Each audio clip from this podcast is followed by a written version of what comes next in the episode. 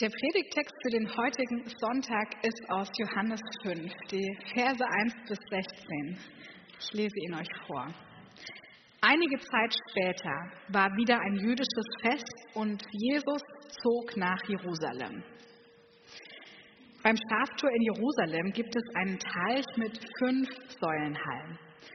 Auf Hebräisch wird dieser Ort Bethesda genannt. In den Hallen lagen viele Kranke, Blinde, Gelähmte und Menschen mit verkrüppelten Gliedern. Dort war auch ein Mann, der seit 38 Jahren krank war. Jesus sah ihn dort liegen und erkannte, dass er schon lange krank war.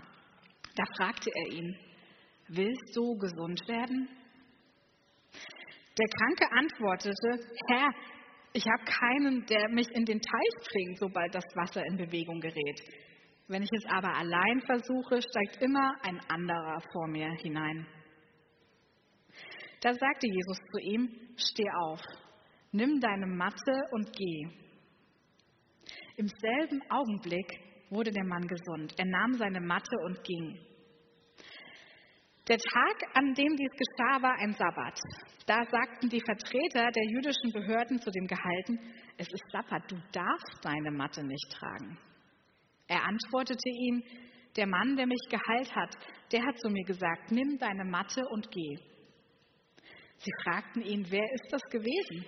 Wer hat zu dir gesagt, nimm deine Matte und geh?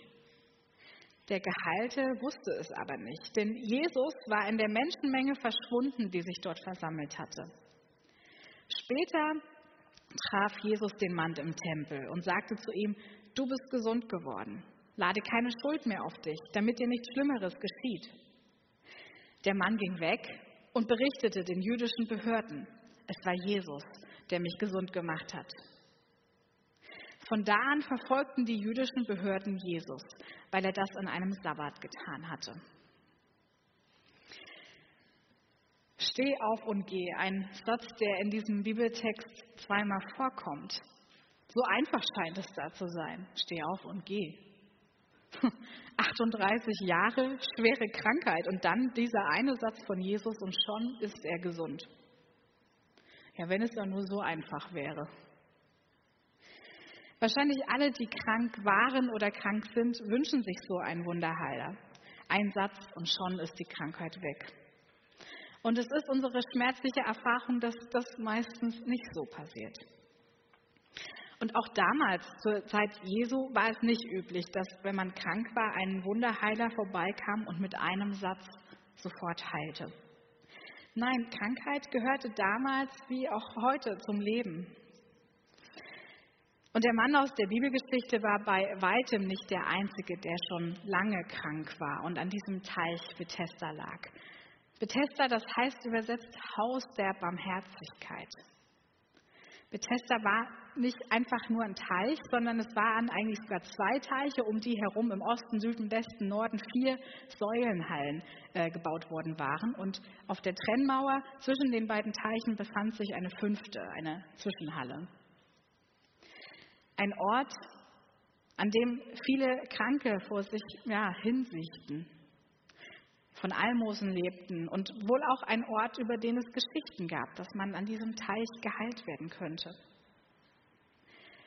Ob der Mann, der schon seit 38 Jahren lebte, krank, ohne Hoffnung auf Heilung, diesen Ort Bethesda als Haus der Barmherzigkeit wahrgenommen hat? Wohl nicht. Seit 38 Jahren krank war er nicht nur körperlich geschwächt. Er war auch ja, von jeglichem Sozialleben ausgegrenzt, verarmt, ohne Perspektive und Hoffnung auf Besserung. Auf Barmherzigkeit konnte er nur hoffen. Wie wird Krankheit in der Bibel wahrgenommen? In der Bibel haben wir ganz, ganz viele Geschichten, in denen uns von Krankheit berichtet wird, wo Menschen krank sind. Dass Krankheit nicht nur den Körper betrifft, sondern auch die Psyche und das soziale Umfeld, das kommt an ganz vielen Stellen immer wieder vor. Krankheit wird da immer wieder berichtet, führt zu Ausgrenzung, Verlust von Kontakten und Beziehungen. Wer Aussatz hatte, denken wir daran, musste vor den Stadttoren leben, durfte nicht mehr an den Gottesdiensten im Tempel teilnehmen, Sich ausgestoßen und einsam zu fühlen, das war eine logische Folge von Krankheit. Und aus heutiger Sicht ist klar, dass das auf die Psyche geht. Wir haben ja durch Corona so einen ganz kleinen Einblick bekommen, wie es ist, wenn man wegen Krankheit in Quarantäne muss und niemandem mehr begegnen darf. Und da haben sich 14 Tage für viele schon wie eine halbe Ewigkeit angefühlt. Ich kann es noch nicht berichten, ich hatte immer noch kein Corona. Ich weiß auch nicht, wie ich das geschafft habe. Aber die, die es hatten, die haben dann zumindest sowas wie FaceTime oder Netflix. Die Menschen, die am Teich Bethesda lagen, waren von der Gesellschaft ausgeschlossen, sozial isoliert. Für sie gab es eigentlich keine Perspektive. Als Jesus nun zu diesem Mann hinkommt, nimmt er nicht nur seine körperliche Krankheit wahr. Jesus sieht ihn ganzheitlich an, als ganzen Menschen. Er weiß, der Mensch besteht nicht nur aus dem Leib. Jesus sieht diesen Mann mit seinen körperlichen Leiden, aber eben auch mit seiner Lebensgeschichte, seinen seelischen Nöten, seiner Einsamkeit, seiner Hoffnungslosigkeit. Jesus sieht den ganzen Menschen, nimmt diesen Mann ganzheitlich wahr. Jesus sieht all die Dimensionen seines Lebens und weiß, körperliche Krankheit ist keine Solokünstlerin. Die Band aus Angst, Einsamkeit, ja, und auch manchmal sich verändernden Beziehungen, die spielt auch ihren Part. Leib und Seele hängen zusammen. Das scheint so offensichtlich, aber so offensichtlich wurde das ja nicht immer gedacht in der Vergangenheit.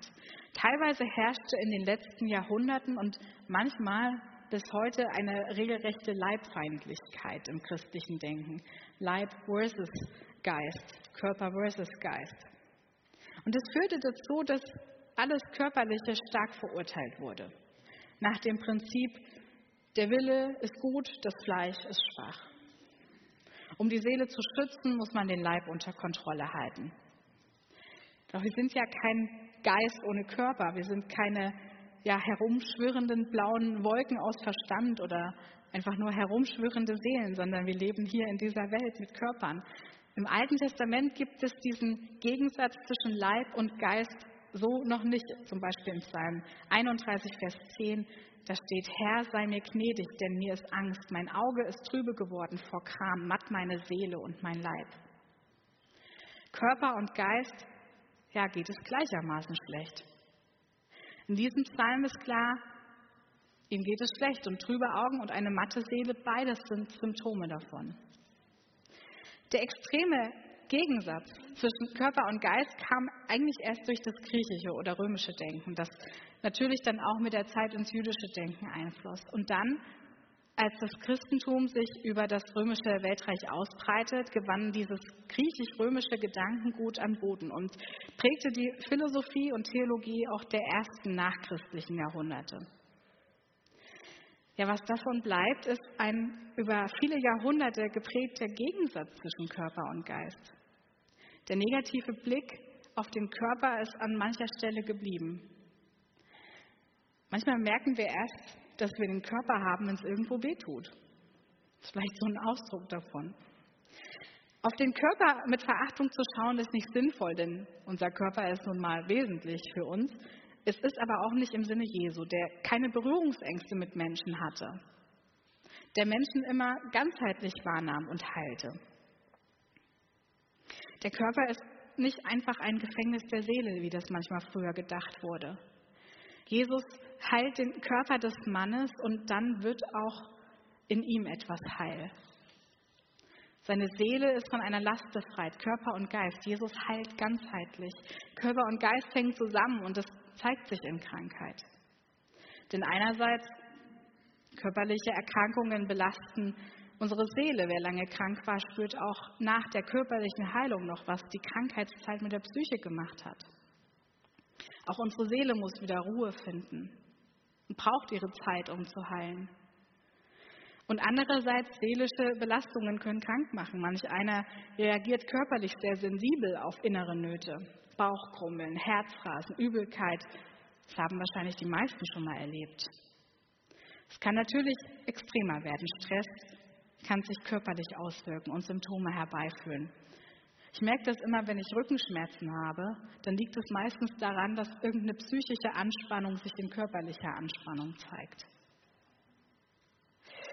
Bei mir ist es immer der Moment, wo ich dann überlege, wo ich einen Massagetermin buchen muss, damit Rücken und aber dann auch wieder äh, der Kopf zur Ruhe kommen kann.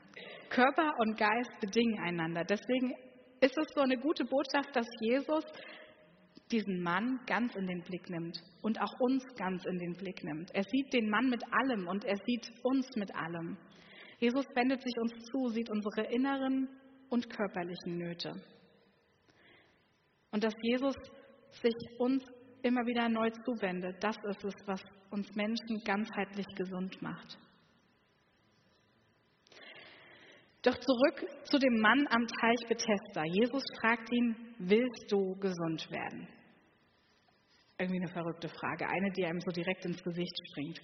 Jetzt müssen wir uns vorstellen, der Mann sitzt seit 38 Jahren da. Ja, wahrscheinlich wurde er noch nie gefragt nach seinen Wünschen, nach seiner Geschichte. Die Frage überrascht ihn.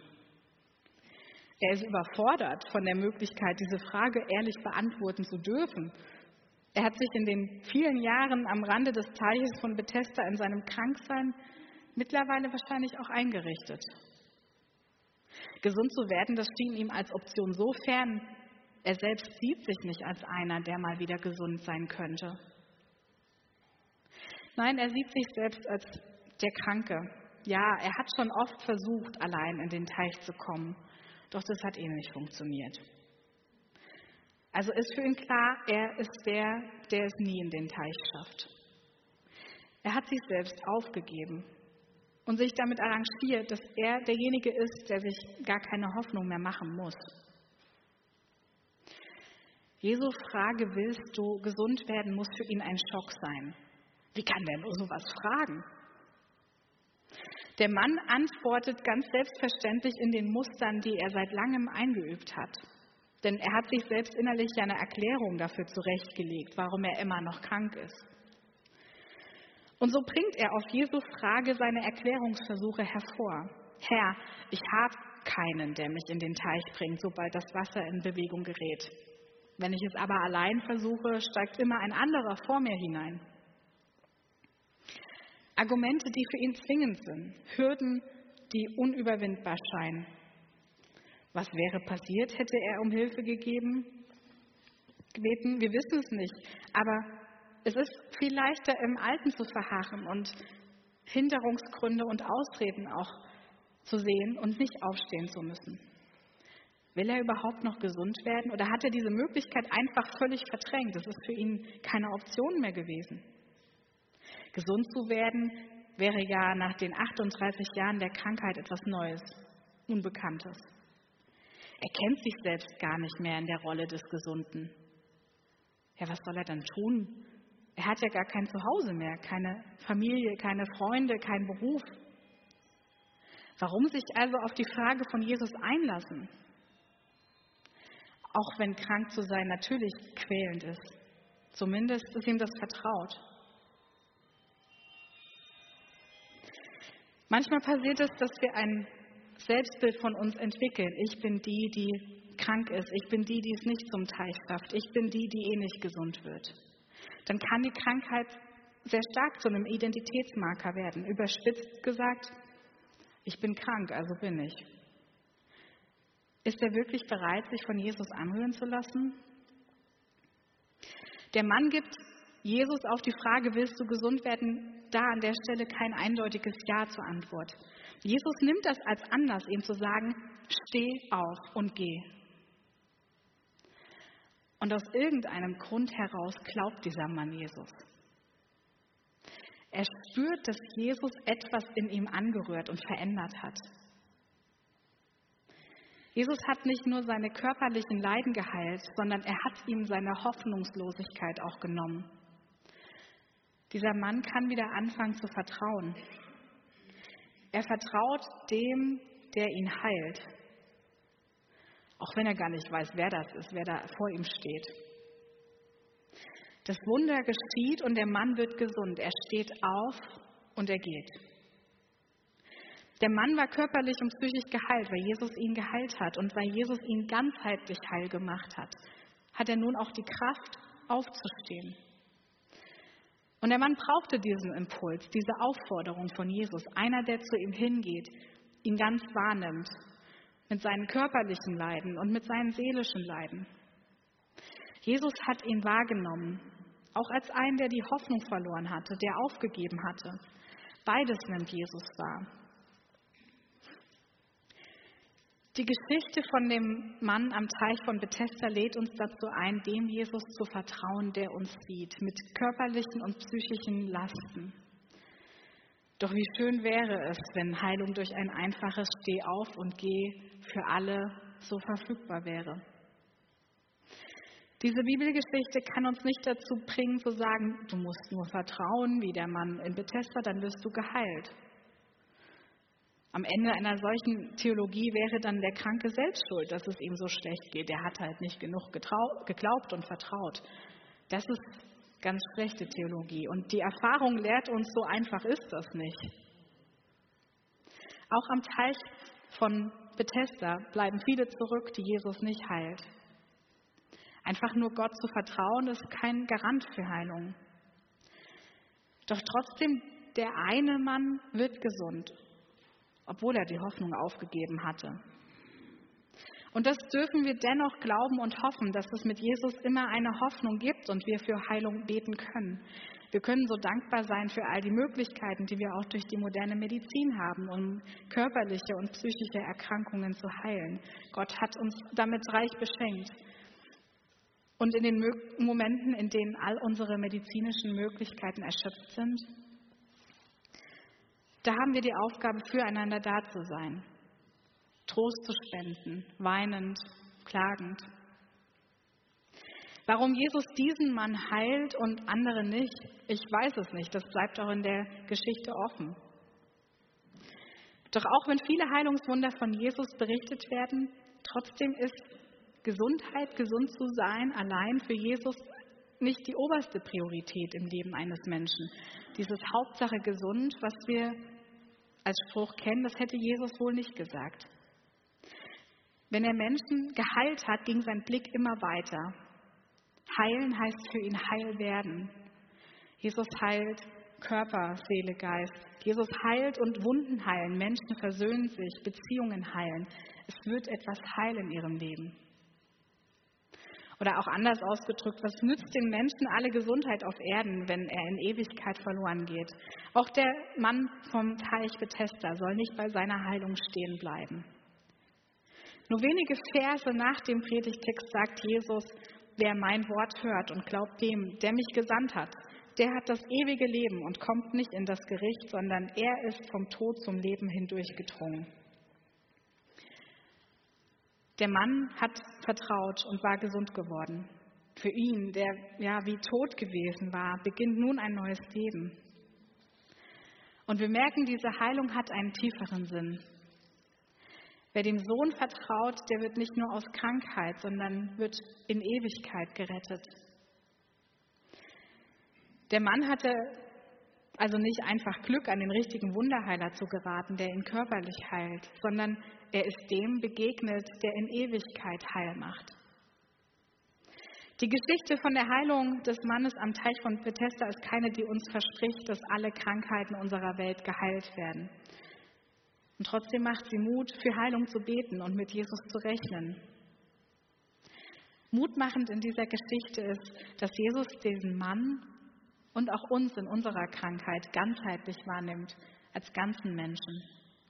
Jesus sieht uns mit allem, was uns körperlich und seelisch belastet. Wir sind dazu eingeladen, dem Jesus zu vertrauen, der uns heil werden lässt. Er hat das letzte Wort und nicht die Krankheit. Und manche Fragen bleiben hier offen. Manches von dem, was Gott heil macht, das sehen wir schon jetzt. Und auf manches müssen wir noch warten. Doch eines ist sicher, Gott wird es am Ende aller Tage gut machen und all das heil machen, was jetzt auch noch unvollkommen ist. Amen.